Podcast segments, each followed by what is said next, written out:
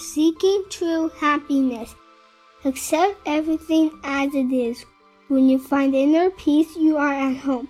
On a grand scheme of things, this life is nothing but temporary existence out of combination of karmic causes.